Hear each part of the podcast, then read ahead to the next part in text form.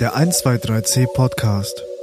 Heute zu Gast Head of Communication beim ÖMTC, Martin Pavelitz. Mein Learning ist eigentlich selber sich weniger wichtig nehmen und schauen, dass man die Herzen der Menschen erreicht. Die einzige Chance, die das Markenunternehmen wie wir haben, ist direkte, vertrauensvolle Kommunikationsbeziehungen zu errichten. Bevor wir über Digitalisierung reden, müssen wir über zwei Dinge reden. Das eine ist, ist der Geschäftsprozess einfach genug? Das zweite ist, ist das Mindset der anwendenden Leute so weit, dass sie das auch wirklich wollen? Herzlich willkommen zum 123C Podcast, dem Podcast von 123C Digital Consulting. Mein Name ist Harald Grabner und ich darf Sie mit meinem heutigen Gast wieder durch die Digitalisierungsthemen begleiten. Im letzten Podcast haben wir mit der HR-Expertin und HR-Influencerin Alexandra Singer von Job Affairs über die Zukunft des Personalmarketings, über Female Leadership und auch über die Bedeutung des einzelnen Mitarbeiters im Digitalisierungsprozess gesprochen. Heute befassen wir uns mit der Digitalisierung im größten Mobilitätsclub Österreichs. Wir sprechen über die gelben Engel, wir diskutieren über die Bannenhilfe der Zukunft und wollen mehr zum Megatrend Shared Mobility erfahren. Eins ist sicher, es wird wieder sehr spannend. Danke, dass Sie dabei sind und jetzt geht's los. Unser heutiger Gast ist ein echtes Urgestein in der gelben Welt des ÖMTCs. Er ist seit mehr als 27 Jahren beim österreichischen Automobil, Motorrad und Touring Club und dort fungiert er als Head of Communication sehr spannend. Was das bedeutet, werden wir hoffentlich bald erfahren. In seinem Wirkungsbereich fällt auch das Print- und Online-Magazin Autotouring, welches viele von uns sicherlich kennen werden. Er ist außerdem Board-Member der Verkehrsauskunft Österreich. Das heißt, bei Falschmeldungen haben wir jetzt eine gute Adresse, wo wir anrufen können. Und äh, da wir als Agentur den ÖMTC bereits seit 18 Jahren in diversen digitalen Agenten betreuen, kennen wir uns schon sehr, sehr lange und wir sind beide schon sehr ergraut, obwohl ich ja gerade erblondet bin. Hervorzuheben ist aber auch, dass unsere Zusammenarbeit immer fair und auf Augenhöhe basiert ist und das ist nicht selbstverständlich und dafür wollen wir auch Danke sagen. Was ich an unserem heutigen Gast besonders schätze, ist, dass er die Fähigkeit besitzt, die künftigen und auch täglichen Herausforderungen immer von seiner eigenen Metaebene zu betrachten. So klappt es dann auch, sich nicht in den Sog des schnellen, unkoordinierten Handels mitreißen zu lassen. Also ein sehr spannender Gast. Herzlich willkommen, Martin Bavelitz. Danke für die Einladung. 27 Jahre ÖMTC, eine sehr lange Zeit. Wahrscheinlich hast du schon eine Inventarnummer bekommen vom ÖMTC. Wenn du ein bisschen zurückblickst auf die lange, lange Zeit beim ÖMTC, ähm, was, was kannst du dich erinnern? Was war für dich im Endeffekt das Coolste, was du dort erlebt hast? Ja, das Coolste waren die Leute. Deswegen bin ich hingekommen. Ich war vorher sehr viel international unterwegs, haben mir verschiedene Unternehmen angeschaut, bin viel gereist, ja, und bin dann nach Österreich gekommen und wollte eigentlich mal ein bisschen da arbeiten aus privaten Gründen und habe dann in dem Club tolle Menschen kennengelernt. Meine Einstellung war, okay, wer ist der ÖMTC? Ja, Pannenhilfe, das habe ich gewusst, aber dass da wirklich eine coole Truppe beieinander ist, wo man wirklich viel bewirken kann, hat mich überrascht. Wenn man sich jetzt anschaut, okay, ÖMTC hat sich ja vom Auto-Touring-Club ja zum Mobilitätsclub verändert. Wie hast du diese ganze Veränderung wahrgenommen beim ÖMTC? Der MTC hat sich immer mit sehr vielen Themen beschäftigt. Nicht alle sind wirklich in die Öffentlichkeit gekommen. So haben wir in den 90er Jahren zum Beispiel die erste E-Rallye äh, der Welt veranstaltet. Wir haben die erste Ladestation am Schubetring schon gehabt. Da hat noch niemand über Elektromobilität geredet. Ja. Wir haben uns sehr, mit sehr vielen Themen äh, immer wieder intensiv auseinandergesetzt. Und gerade die letzten Jahre haben wir gesagt, okay, wir sind für Menschen da für den mobilen Menschen. Und der moderne mobile Mensch ist halt nicht nur auf das Auto angewiesen. Der ist heute multimodal unterwegs, der verwendet das Rad, der verwendet den Roller. Ich bin halt mit der Vespa da zum Beispiel. Sonst fahre ich mit dem Fahrrad, aber auch genauso gern mit dem Auto oder dem Zug. Für unsere deutschen Hörerinnen und Hörer, der MDC ist sowas ähnliches wie der ADAC, kann man sagen. Es gibt ja auch eine Partnerschaft und den ÖMTC in Österreich gibt es ja schon seit 120 Jahren. Aktuell besitzen ja 2,4 Millionen Haushalte in Österreich eine ÖMTC-Mitgliedschaft. Und laut den Statuten seid ihr ein politisch und wirtschaftlich unabhängiger Verein mit sieben Landesvereinen. Und darüber aus gibt es noch viele Tochtergesellschaften wie das Reisebüro, die Versicherungen oder die Fahrsicherheitstrainings. Ähm, wie finanziert sich der ÖMTC eigentlich? Also im Kern aus den Mitgliedsbeiträgen unserer Mitglieder. Das sind wir dankbar. Also wir verwalten Mitgliedergeld und das versuchen wir in sinnvolle Leistungen wiederum zu investieren. Es gibt einige kommerzielle Töchter, wie äh, zum Beispiel die Fahrtechnik, die agieren außerhalb des Vereins, aber im Dunstkreis des ÖMTCs aber im Kern steht das Mitglied und das ist ein, wichtiger Unterschied im Vergleich zu wirklich börsennotierten äh, Kapitalgesellschaften, ja, weil wir jetzt keinen Shareholder Value liefern müssen, ja, sondern wir müssen Mitglieder nutzen. Das ist eine andere Art des Denkens. Also wir denken nicht in Geld, sondern in Nutzen für die Mitglieder und das macht das Arbeiten recht angenehm. Es gibt ja die Nothilfe-Rufnummer 120. Wer kennt sie nicht? Also nach dem nach Feuerwehr, Polizei und Rettung ist ja die ÖMDC-Nummer eine der bekanntesten Nothilfe-Rufnummern. Wenn man eine Panne hat, ruft man 120. Und eure Pannenfahrer werden ja auch oft als gelben Engel bezeichnet. Äh, ein starkes Wording. Bist du schon einmal in einem Pannenfahrzeug drinnen gesessen und mitgefahren? Ja, klar. Ehrlich? Mit gelber Jacke und so? Nein, das nicht, das steht man nicht so, ja. Aber natürlich versuchen wir Kontakt auch zu den Kollegen äh, des, des, des Dienstes zu pflegen, ja. Und die Burschen sind einfach cool. Ich meine, die sind 24 Stunden draußen unterwegs, ja. Das ist oft schön. Äh, Wenn es kalt und nass ist, oft nicht so schön. Aber die wissen, was sie tun, ja. Wie geht ihr mit dem ganzen Thema Bannenhilfe Elektromobilität um? Ist es ja nicht gefährlich, wenn da irgendwas passiert? wenn das Auto explodiert oder? Erstens mal Autos explodieren meistens nur in Filmen. Ja. Also in der, in der Realität passiert das eher weniger. Aber gerade Elektrofahrzeuge, aber auch moderne Fahrzeuge haben einen Haufen Elektronik drinnen. Ja, deswegen haben wir vor Jahren schon diese Rettungskarte entwickelt, wo wir gesagt haben, schau, wo ist die Rettungskarte im Fahrzeug sichtbar, damit die Feuerwehr die Gelegenheit hat, äh, für den Fahrzeugtyp auch zu schauen, wo kann man reinschneiden, weil wenn man falsch reinschneidet, löst sich der Airbag aus oder passiert sonst was. Und bei den Elektrofahrzeugen, da ist halt viel Spannung unterwegs. Ja, das ist, äh, bin jetzt kein Elektroniker, aber ich habe mir sagen lassen, da sollte man wissen, wo man die Bergeschere ansetzt, wann man wo was abklemmen muss, damit da nichts passiert. Und das schulen wir, da kennen wir uns aus, damit beschäftigen wir uns, das ist unser Kerngeschäft. Wie viel Bannenhilfen macht ihr so am Tag im Schnitt? Und wie, viele Bannenfahrer sind da unterwegs? Also wir haben insgesamt so 630 Bannenfahrzeuge unterwegs, wenn ich das richtig wiedergebe. Und ja, die, die Anzahl der Dienstleistungen geht schon in den Millionenbereich, ja. Wenn ich so mit meinen sozusagen Freunden und Freundinnen spreche, sagen die auch immer, was das ganz cool ist beim MDC, ist, sind die Hubschrauber, ja, das ist die MDC-Flugrettung. Ist es so, wenn ich jetzt zum Beispiel auf den Bergen bin und mir den Fuß verstauche, kann ich da 120 anrufen und dann kommt der Hubschrauber, wenn ich MDC-Mitglied bin? Ist das einfach so oder hat man da ein falsches Bild vom MDC? Also als MTC erbringen wir die Hubschrauberleistung. Die Disposition der Hubschrauber wird von den jeweiligen Notfallorganisationen der Länder erledigt. In Niederösterreich ist es eine eigene Organisation, die die Disposition der Rettungskräfte übernimmt und entscheidet pro Fall, was ist gerade im Moment das beste Rettungsmittel. Und die äh, beauftragen dann den Hubschrauber und wir bringen quasi die Flugleistung. Aber kann ich dann die 120 anrufen, wenn ich am Berg bin? Nein, da muss ich wirklich die, die, die normale Rettungskette in Gang setzen, also ganz normal Rettung rufen. Und dann habt ihr noch den Ambulanzjet fürs Ausland. Das heißt, wenn ich irgendwo erkranke, habe ich auch die Möglichkeit, mich vom MTC zurückholen zu lassen. Aber das geht ja nicht mit der normalen Mitgliedschaft. Ja, da brauche ich den Schutzbrief. Äh, dann habe ich da wirklich eine gute Absicherung im Reisefall und habe im, im Zweifelsfall nicht ja nur die, die Reiserückholung, sondern eine Vielzahl von anderen Dienstleistungen, auf die man da zurückgreifen kann. Aber Rückholung ist schon, gerade wenn man unterwegs ist, gescheit. Mhm.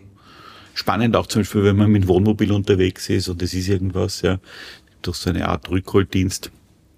Äh, also wir kümmern uns wirklich um Personen und Fahrzeuge, dass die wieder sicher heimkommen.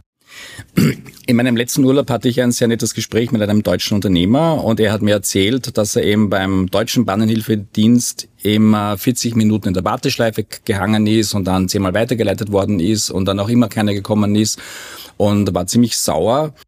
Ich habe gelesen, dass euer Ziel hier ist, die Hilfe in einer Zeit von unter 30 Minuten anzubieten. Das heißt 30 Minuten, bis der Bahnanfahrer kommt, eine sehr große Herausforderung. Inwieweit spielt da die Digitalisierung eine zentrale Rolle? Also wir haben in der ÖMTC-App, ja, sehr zu empfehlen, ÖMTC-App runterladen ja, und verwenden, haben wir so eine Nothilfefunktion, da kann man seine, seinen Namen, sein Auto, die Art der Panne äh, gleich eingeben und das geht dann direkt in die Disposition. Das heißt, der Disponent kann dann sehr schnell entscheiden, wo ist das nächste äh, verfügbare Fahrzeug, äh, das da jetzt helfen kann und damit wird die Disposition deutlich beschleunigt. Übers Telefon geht's genauso, aber da muss halt, halt jemand einmal die Daten aufnehmen, den Ort aufnehmen und die Art äh, der Hilfeleistung verstehen. Also mit der elektronischen Anforderungen sind wir da schon schnell und modern unterwegs. Ist auch einfach, ja, also kann man auch recht leicht tun. Ihr habt ja ein riesen Callcenter auch bei euch im dritten Bezirk. Äh, wie viele Leute arbeiten da tagtäglich, um sozusagen die ganzen Anrufe entgegenzunehmen? Also der 24-7-Betrieb ist je nach Anforderung. Äh, die, die wie viel Pannen gerade im Moment entstehen, das hängt von vielen Faktoren ab. Natürlich ist ganz klar die Reisezeit, aber natürlich auch das Wetter. Also wenn wir äh, plötzliche Kälte oder Hitzeeinbrüche haben, dann wirkt sich das auf die Batterien aus. Wenn viele Leute unterwegs sind, haben wir mehr Pannen. Und danach steuert sich auch der Besetzungsgrad am Telefon, aber auch auf der Straße. Aber sitzen da jetzt zehn Leute, 20, 100? Was kann man sich irgendwie das vorstellen? Ja, in der Nacht äh, sitzen da fünf und untertags sitzen wir da bis zu 150 Leute. Ja. Boah, cool. Also wer einen Job will, beim MTC, Studentenjob, Callcenter, wäre eine Möglichkeit, was ich mitbekommen habe. Bleiben wir noch kurz bei der Bannenhilfe. Ähm, ihr habt ja auch eine Drohnen-App, wo man sozusagen auch viel über die Drohnen lernen kann und, und, auch, und auch mitbekommt, was, was möglich ist, was nicht. Werden die Bannenfahrer in Zukunft durch Drohnen ersetzt? Wie schaut's da aus? Es gibt ja auch schon Versuche, glaube ich, dass irgendwelche Kits mit den Drohnen geliefert werden, wo ich mich dann, mir dann selbst helfen kann. Oder wie schaut's da aus? Also wir beschäftigen uns schon relativ lang mit Drohnen. Ja, du hast die Drohnen-App erwähnt, ein gescheites Tool für auch für Privatflieger, wo man sehen kann, was gilt, was gilt nicht, wo darf man fliegen, wo darf man nicht fliegen. Im kommerziellen Bereich beschäftigen wir uns mit der Frage, wo sind Drohnen sinnvoll in der Rettungskette. Und das, was zurzeit am Aussichtsreichsten steht, ist der Krankenhaus-zu-Krankenhaustransport, also an definierten Routen wirklich zum Beispiel Organe zu fliegen. Das geht sehr schnell. Äh, da sind wir gerade im Versuchsstadium äh, und äh, meines Wissens nach sind die ersten Flüge schon Erfolg. Und das kann das kann gut funktionieren. Die Vision, dass man alles mit Drohnen macht, das ist in so einem engen Luftraum wie in Österreich schwer vorstellbar, aber möglicherweise an definierten Stellen gescheit und richtig.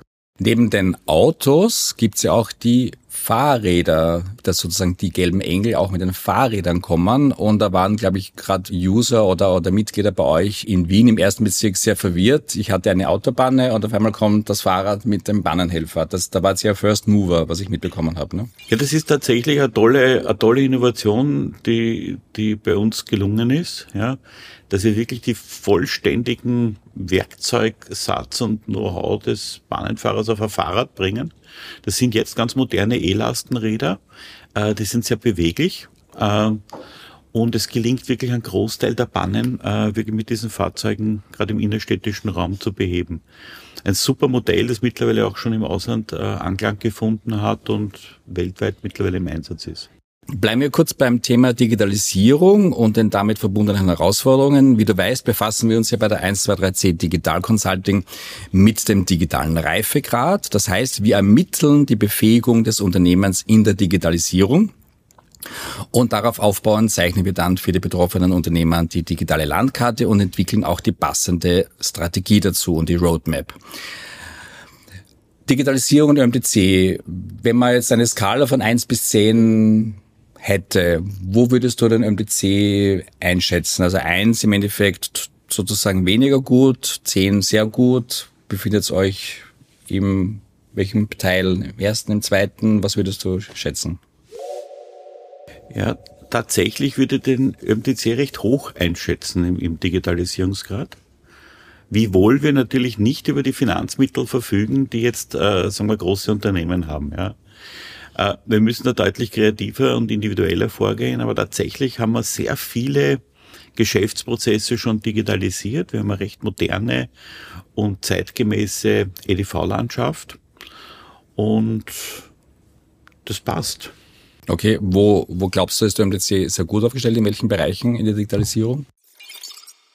also generell in der Art, äh, wie wir denken, weil die Digitalisierung ist so ein Schlagwort, ja, und, und ich sage immer ganz gern, bevor wir über Digitalisierung reden, müssen wir über zwei Dinge reden. Das eine ist, ist der Geschäftsprozess einfach genug? Ja, also ist der klar, einfach und simpel, dass er wirklich automatisiert oder teilautomatisiert äh, erfolgen kann. Und das Zweite ist, ist das Mindset der anwendenden Leute so weit, dass sie das auch wirklich wollen. Ja. Und wenn man einen, einen, einen schlanken Geschäftsprozess hat und Leute das wollen, ja, dann ist die digitale Umsetzung, das heißt die Programmierung in Oberflächen, Backend-Systeme oder Workflow-Systeme äh, oft die leichtere Übung. Okay. Ähm, in erster Linie ist OMC ja, wie wir gehört haben, ein Notfallsanbieter, aber auch ein relevanter Informationsanbieter. Ähm, was glaubst du, welche Informationsquellen sind derzeit in der Kommunikation die stärksten Channels bei euch im Unternehmen? Also am besten funktioniert wahrscheinlich der Autotouring zurzeit, ja, weil es ist eine, eine Servicedienstleistung, die monatlich in den Briefkasten kommt. Ist zwar Print, gibt's genauso digital, schöne digitale äh, Anwendungen in App und Web, aber äh, die, dass das, dass das Heftel kommt und da ist ein vernünftiges Set an Informationen drinnen, das funktioniert gut. Ähm, was halt immer besser ist, ist alles, was man, was man am Handy anbieten. Also die App ist gut, da hat man wirklich sehr viel Serviceinformation rund um Verkehr, Parken, touristische Informationen, Länderinformationen drinnen. Also wenn man unterwegs ist, gutes Teil. Mhm bleiben wir kurz beim Autotouring. Ich meine, es ist ein Printmagazin. Man liest jetzt immer mehr in den Medien, wie sozusagen die Verlage in Schieflage geraten. Ähm, warum glaubst du, funktioniert Autotouring weiterhin? Ich meine, die Leserquote ist ja sehr hoch bei euch. Ja, die Frage in der heutigen Medienwelt ist, wie, wie kommt man in die Aufmerksamkeit? Ja, also und was, womit beschäftigen wir uns? Und äh, wenn ich den den Daten des Dr. Martens glauben kann, ja, dann beschäftigt sich die gesamte Welt mittlerweile mit Smartphone und mit den Timelines der, der großen äh, äh, amerikanischen Plattformen. Und diese Timelines funktionieren wie Slot-Machines. Ja? Also ich tue einmal drehen und dann kriege ich was Lustiges, was Spannendes oder Katzen. Katzen habe ich am liebsten, also Katzen sind super, ja.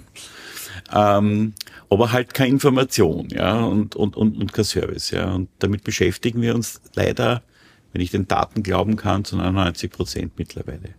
Also wie schaffe ich es mit Service, Information, mit Hintergrundinformation, mit äh, nützlichen Dienstleistungen wirklich in die Aufmerksamkeit zu kommen. Und das bringt schon ganz gut, ja, weil das hat einen Anfang, ein End, das hat einen Spannungsbogen, das kann ich liegen lassen, ja, hat, äh, wie soll ich sagen, null Startzeit, ja, und kann ich durch Umblättern ganz ohne Wischen ganz leicht bedienen. Mhm. Ähm, jetzt haben wir in einigen unserer Podcast-Folgen auch schon viel über KI gesprochen, aber ist KI bei euch schon ein Thema im Unternehmen? Setzt das schon ein? Oder ist das noch etwas, was noch irgendwo in der Schublade liegt? Also, wenn du den Autotouring Aufmerksamkeit gelesen hättest, dann wüsstest du, dass das letzte Cover schon KI generiert war. Ja. Äh, auch in den in, den, in der letzten Kampagne, in der Nothilfekampagne, haben wir uns den Versuch gemacht, äh, neben dem herkömmlichen Fotoshooting und dem Arrangement der Sujets äh, die KI damit zu beauftragen. Und das Interessante war, äh, dass wir nach mehreren Versuchen zu ganz ähnlichen Ergebnissen gekommen ist. Also ich glaube, dass KI ein ganz wichtiges Tool wird, gerade in der Kreation. Was wir halt gelernt haben, dass der Aufwand deswegen nicht unbedingt geringer wird. Also es wird geringer, weil man nicht mehr shooten muss, ich muss eine komplette äh, Fotocrew irgendwo hinsetzen, Models beauftragen und und und und und. Aber so eine KI zu trainieren und da zu sinnvollen Ergebnissen zu kommen, das ist schon, das ist schon aufwendig. Da muss man schon wissen, was man tut. Ja, da entsteht eine ganz neue Art von von äh, Kreativgruppe, die mit diesen Werkzeugen arbeiten kann. Bleiben wir kurz eben bei der ganzen Digitalisierung und auch bei dem Thema eben äh, Kommunikation, digitale Kommunikation und Datenschutz. Datenschutz ist ja für den PC extrem wichtig, weil ihr verwaltet ja wirklich sehr sensible Mitgliederdaten. Ja, wie geht ihr mit dem Thema um? Wir verwalten ja nicht nur Mitgliedergelder, sondern eben auch Mitgliederdaten und das ist halt sehr sensibel. Also wir verpflichten uns da wirklich zu einer hundertprozentigen Anwendung des Datenschutzrechts. Ähm, das tun wir. Das ist sehr aufwendig, äh, aber wir halten uns dran, ja, und wir gehen damit so um. Lass mir das ein bisschen erklären wir müssen erklären, was wir wann mit den Daten wirklich machen. Und zwar so erklären, dass die Mitglieder es verstehen und dass, wenn wir um Zustimmungen fragen, dass die auch so formuliert sind, dass man die auch verstehen kann und weiß, wo man da jetzt zustimmt. Ja. Und da versuchen wir uns ein bisschen anders zu positionieren als andere, weil wer liest schon wirklich die langen Datenschutzbestimmungen? Wer hat wirklich gelesen, wo, wofür man da alles zustimmt, wenn man ein Handy in Betrieb nimmt? Ja. Also da sind wir ja weit weg von jeder Verständlichkeit. Das versucht man nicht sondern wir versuchen hier wirklich das klar anzuwenden und vor allem Transparenz gegenüber dem, dem Nutzer oder dem Mitglied herzustellen. Was den meisten Unternehmern oder, oder meisten Usern oder, oder Mitgliedern ja gar nicht klar ist, dass äh, jedes Auto sehr viele Daten sozusagen speichert und an den Händler abgibt. Habt ihr da irgendwo eine Schnittstelle, wo auch die, diese Daten verwertet? Wie schaut das aus? Ja, das passiert. Ähm, wir haben uns auch schon seit den Anfängen damit beschäftigt. Mittlerweile ist immer so weit, dass wir draufgekommen sind, ja, wir müssen hier schon fordern, dass man da regulativ eingreift. Ja, weil zurzeit äh, gibt es keine klar geregelten Möglichkeiten, wie ein unabhängiger Dritter, der zum Beispiel Nothilfe, Bannenhilfe leistet, aber auch unabhängige Werkstätten Zugriff auf die Daten haben und was sie damit tun können. Zurzeit ist das ein recht geschlossener Raum und die Regeln, wie damit umzugehen sind, wird ausschließlich von den Unternehmen bestimmt und das ist nicht gut. Ja, also hier muss man äh, durchaus regulativ eingreifen. Das ist ein europäisches Problem, aber da sind wir dran. Bleiben wir noch kurz beim Thema Mobilität. Vor 20 Jahren hätte ja niemand gedacht, dass der Einfluss von Tech-Unternehmern in der Automobilbranche so stark anwächst. Ja. Zu warten war es, aber es hat keiner dran gedacht. Die Branchen haben es einfach verschlafen. Ähm, wie siehst du denn eigentlich den wachsenden Einfluss von Tech-Unternehmern im Automobilsektor und wie geht ihr als ÖMDC damit um?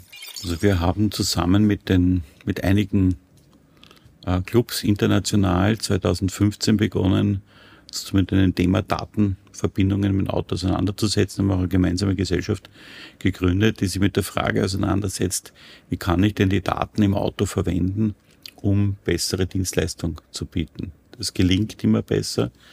Und uns ist klar mittlerweile, dass die Software im Auto einen riesigen Anteil hat, gerade bei den Elektroautos.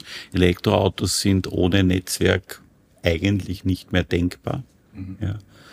Und sind als Bestandteil eines Netzwerks auch zu sehen. Ja, und mit diesen Dingen muss kommuniziert werden. Mhm. Hier muss Datenaustausch stattfinden, der muss auch einigermaßen sicher sein, weil es natürlich nicht denkbar, ja, dass ich in, in das Netzwerk eines, eines Fahrzeugs eindringen kann, mhm. als Dritter, ohne entsprechend berechtigt zu sein, weil das bewegt sich ja das Ding, wird sehr gefährlich. Also da gibt es viele Überlegungen, denen wir uns da stellen, ja, aber es zeigt sich, äh, in vielen Fällen können wir das schon anbieten. Und heute wenn ich mir anschaue, schaue, unsere Bahnenfahrerkollegen haben moderne Diagnoseeinheiten an Bord und sind in der Lage, physisch vor Ort und in Zukunft aber auch äh, über, das, über das Netzwerk mit dem Fahrzeug zu kommunizieren. Ihr habt ja Smart Connect im Einsatz laut eurem Werbeslogan die smarteste Lösung, seit es die Erfindung der Bannenhilfe gibt. Also es geht hier um eine intelligente und automatisierte Weiterleitung von Warnungen, Fehlermeldungen und Betriebsdaten des Fahrzeugs. Ähm, wie stark ist sozusagen, wie sind diese digitalen Dienste bei euch integriert im System? Das ist für unser Versuchsprojekt zurzeit, wo wir erkennen wollen, wie nützlich sind die Daten für die tägliche Nothilfe. Und da gibt es schon Bereiche, wo das recht nützlich ist. Also man kann anhand der Fehlermeldungen schon äh, in Teilen feststellen, was wird dann bald kaputt und einfach Pannen vermeiden. Und die Daten können uns helfen, äh, eine bessere Dienstleistung zu erbringen, weil es ist immer besser zu sagen, du pass auf, wir glauben, die Batterie wird in den nächsten Hitzestau nicht mehr überleben, ja. Tausche doch rechtzeitig beim, beim, beim nächsten Service und schon ist ein, Pannenfall vermieden. Hm, ihr habt ja 100, über 100 Stützpunkte in ganz Österreich. Sie sind ja, wie du auch richtig gemeint hast, die Speerspitze und erste Anlaufstelle für die Mitglieder. Ähm, welche Rolle, glaubst du, werden die Stützpunkte mit der Digitalisierung übernehmen? Was, wie, wie werden sich diese weiterentwickeln? Also Mobilität ist zum Teil halt eine physische Geschichte und wir werden immer Fahrzeuge haben. Das Rad zum Beispiel hat bei uns eine sehr große Bedeutung bekommen. Auch in der Pannenhilfe, in der Nothilfe. Wir haben neben den mit Menschen besetzten Stützpunkten auch so Rad-Selbstservice-Stationen errichtet, quer über Österreich. Ja. Also wir glauben, die physische Präsenz gerade für eine Nothilfeorganisation ist unverzichtbar. Dass das irgendwann zusammenwachsen muss ja, und sich ergänzen muss, ist klar und da gibt es eine Vielzahl von Überlegungen, wie man den, den Besuch am Stützpunkt noch angenehmer und komfortabler gestalten kann. Jetzt weiß ich ja auch, dass du oft auf der Pier spielst. Nicht auf der Partymeile, nicht falsch zu verstehen, das war einmal, sondern auf der Jagd, ja. Und ich finde es sehr, sehr spannend, denn es gibt ja aus meiner Sicht viele Parallelen zum Management, die Themen aus der Jagd sehr ähneln. So erfordert die Jagd ja oftmals Geduld und die Fähigkeit, im passenden Moment Entscheidungen zu treffen. Ähm, wie überträgst du diese Fähigkeiten auf deine berufliche Rolle, insbesondere in Bezug auf äh, Timings und Entscheidungsfindung? Ach Gott, das ist ein schwieriger Transfer. Aber oft wird ja die Jagd nur sehr singulär betrachtet. Ja. Ich betrachte die Jagd, dass man sich als Teil äh, in der ökologischen Struktur und verpflichtet sieht, ein gesundes, einen gesunden Windbestand zu erhalten. Ja, das ist ja eigentlich das Ziel der Jagd. Das wird ja oft, oft nur der, der Aspekt des Entnehmens von Tieren wird da in den Vordergrund gesehen. Aber tatsächlich ist es wirklich Wildbestände gesund und artenreich vor allem zu erhalten. Und da ist der Transfer schon zu, zu, zu Managementfunktionen genauso. Ja, auch hier muss ich einen gesunden äh, eine gesunde Organisation haben, ja, die, die sich gesund entwickelt, ja. Und das bedarf einer gewissen Birdview und auch einer gewissen Metaebene, dass man sich anschaut, dass da die Strukturen funktionieren. Und da gibt's halt oft keine Pauschallösungen und auch oft keine einfachen Lösungen man Wildbestand zu halten im Wald, ist es ähnlich, den Bestand der Mitglieder beim MPC zu halten. Also jetzt wird's dann schwierig in den Vergleichen. Ja, jetzt. Das ist mir gerade eingefallen. So weit würde ich nicht gehen. Ja. Aber wie gesagt, äh, bei der Jagd gibt es ja auch immer wieder Herausforderungen und Risiken, ganz klar. Und glaube ich, im Risikomanagement kann man hier, glaube ich, schon auch viele Dinge übernehmen. Eine Frage noch sozusagen, bevor wir zu unseren 1, 2, 3 C-Fragen kommen.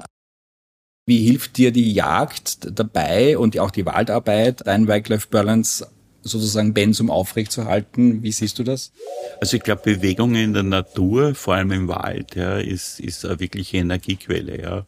Kann man nur jedem empfehlen oder kennt man ja auch, wenn man in den Wienerwald hinausgeht. Ja, das tut gut, macht den Kopf frei ja, und hilft auch, die, die richtigen Entscheidungen zu treffen. Zum Schluss von unserem Podcast gibt es ja immer unsere 1, 2, 3 Fragen. 1, 2, 3. Wobei es bei der ersten Frage nur eine Antwortmöglichkeit gibt, bei der zweiten zwei und bei der dritten drei. Also los geht's. Meine erste Frage. Welchen Titel hätte deine Autobiografie? Eins. Ich hab's versucht. Ich hab's versucht. Und wie würde das Cover dann ausschauen? Dazu? Vielleicht so eine, so eine, so ein Mikado-Haufen mit Stäbchen, ja. Okay, alles klar, super. Zweite Frage, wenn du die Kommunikation zwischen zwei berühmten historischen Persönlichkeiten moderieren könntest, wer wären diese Persönlichkeiten und warum würdest du gerade die beiden auswählen? Ich würde einladen den Franz Schubert mhm. und den Galileo Galilei. Okay, und warum? Weil ich glaube, äh, dass beide in ihren Bereichen als Außenseiter und geniale Querdenker ganz spannende Erkenntnisse haben könnten. Ja. Dritte Frage. Welche drei Hashtags würdest du verwenden, um dich selbst zu beschreiben? Ja, naturverbunden, musikalisch begeistert und sarkastisch. Lieber Martin, vielen Dank für deine Zeit und das Gespräch. Es hat wieder sehr, sehr viel Spaß gemacht. Es war mega spannend, mehr über den MDC und auch über deren Zukunft zu erfahren. Und auch Ihnen, liebe Hörerinnen und Hörer, vielen Dank fürs Dabeisein.